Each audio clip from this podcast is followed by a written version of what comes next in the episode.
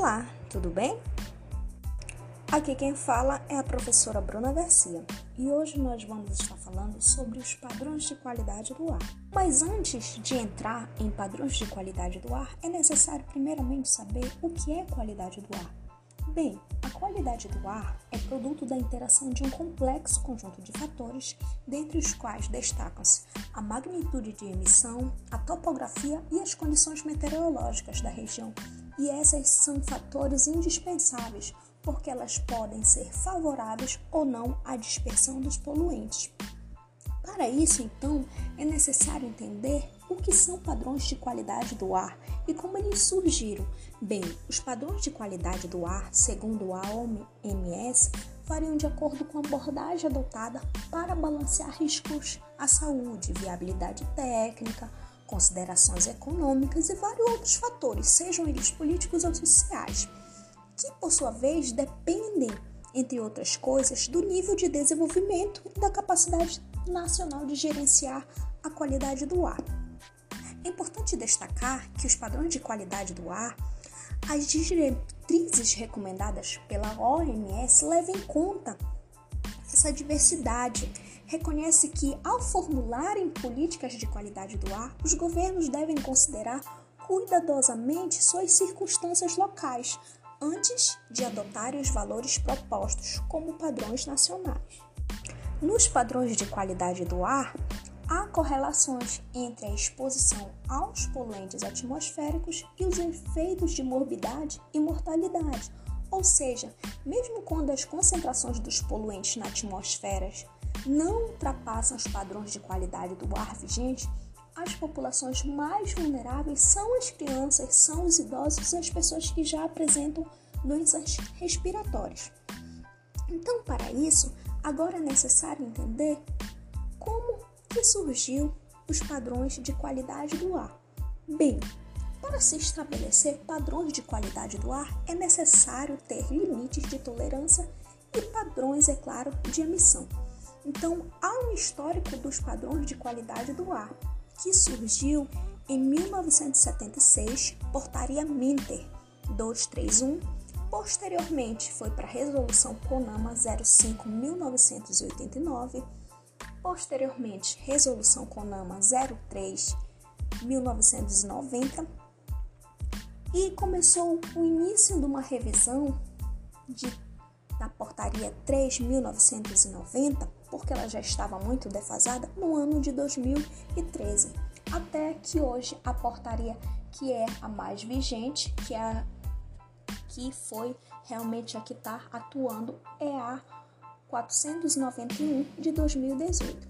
Então iniciou-se com a portaria Minter, número 231 de 27 de abril de 76, onde ela determina quais são os padrões de qualidade, onde determina no seu artigo que são as concentrações de poluentes atmosféricos que, ultrapassados, poderão afetar a saúde, segurança e bem-estar da população, bem como ocasionar danos à flora e à fauna e aos materiais e ao meio ambiente em geral.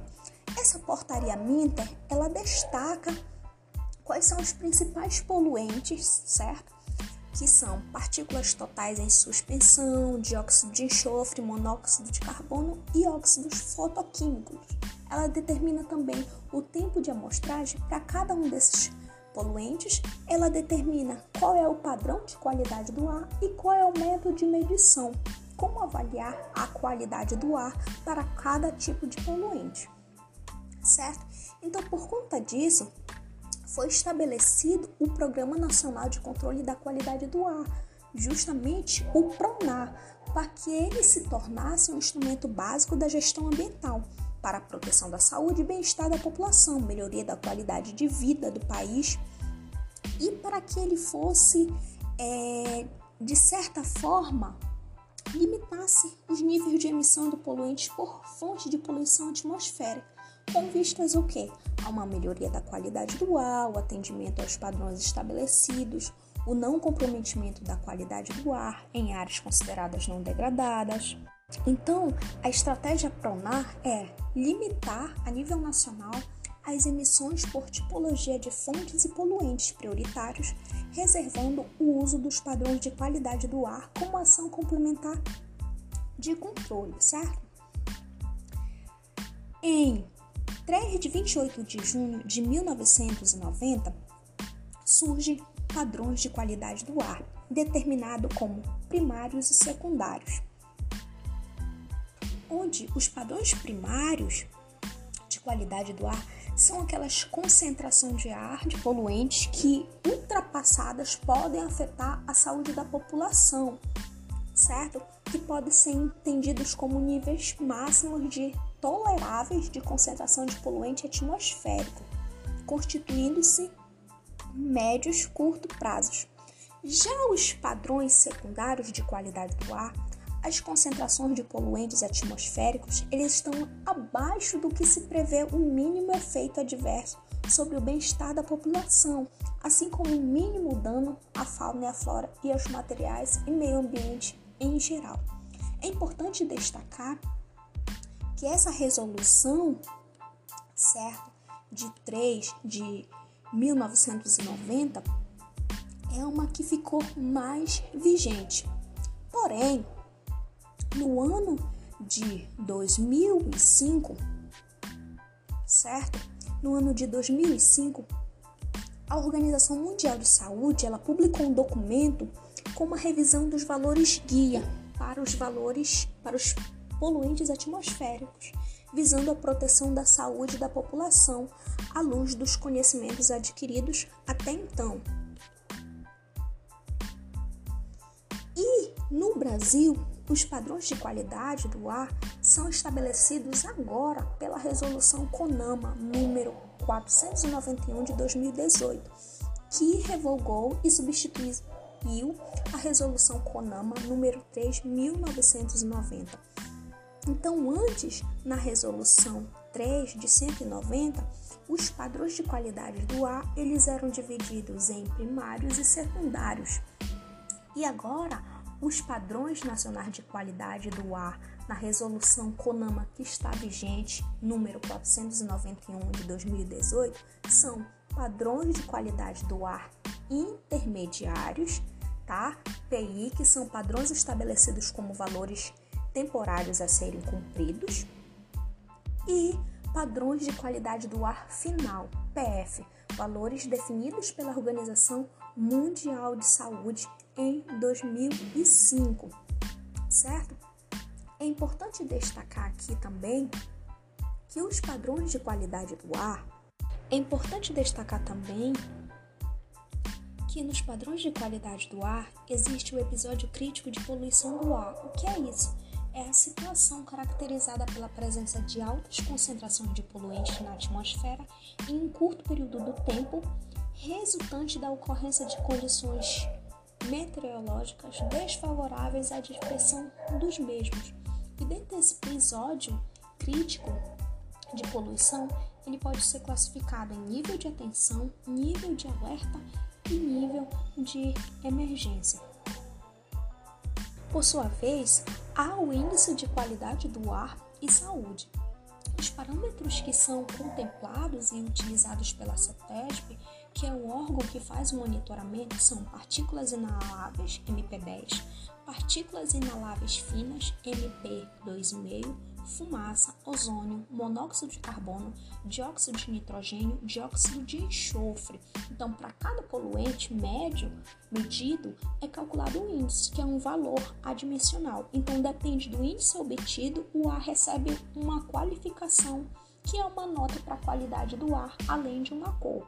Então, por exemplo, a qualidade do ar ela pode ser boa, moderada, ruim, muito ruim ou péssima.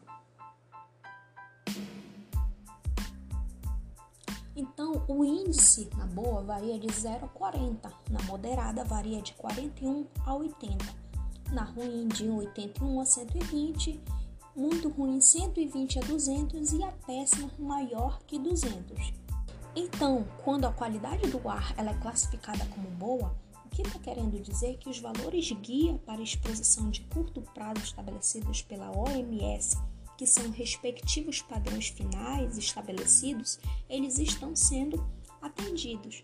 E o que esses índices eles determinam também a saúde. Bem, que no moderada, pessoas de grupos sensíveis, crianças, eles podem apresentar tosse seca e cansaço. Já na qualidade ruim, o que determina que toda a população pode apresentar sintomas como tosse seca, cansaço, ardor nos olhos, nariz e garganta.